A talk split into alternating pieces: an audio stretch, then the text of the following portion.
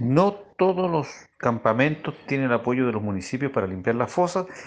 En algunos casos son pozos por familia y en otros fosos comunitarios, lo cual representa un serio riesgo, ya sea por desplome o desborde y además los malos olores en el verano y el colapso de los mismos con la lluvia.